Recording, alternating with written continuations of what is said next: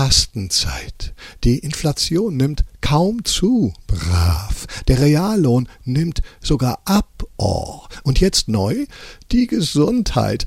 Der Staat möchte sich hier weiter verschlanken. Das hieße für jeden Kassenpatienten ein bis zweitausend Euro mehr im Jahr. Doch, selbst wenn jeder draufgeht, äh, draufzahlt. Das ist kein Sparkonzept. Wie wär's damit? Der Patient bezahlt seine Operationen komplett selbst und nimmt sie nicht in Anspruch. Das senkt die Kosten und senkt auch die Lebenserwartung nachhaltig.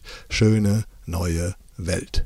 Seit einem Jahr Krieg in der Ukraine, seit einem Jahr gleichbleibend, weiß keiner, wie das weitergehen wird, und keiner weiß, wie lange. Zum Glück gibt es Experten, die es auch nicht wissen, aber sie haben eine Meinung, die haben sie sich gebildet. Es ist ihre Meinung, und darum wollen sie im Zuge der Meinungsbildung auch uns ihre Meinung bilden.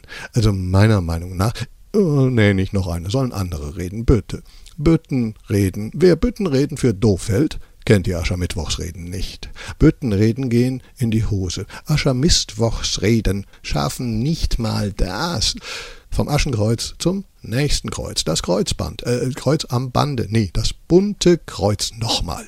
Das Bundesverdienstkreuz wird ab sofort für Herren und Damen gleich groß. Das verkündete Bundespräsident Steinmeier, der schon einigen was angehängt hat.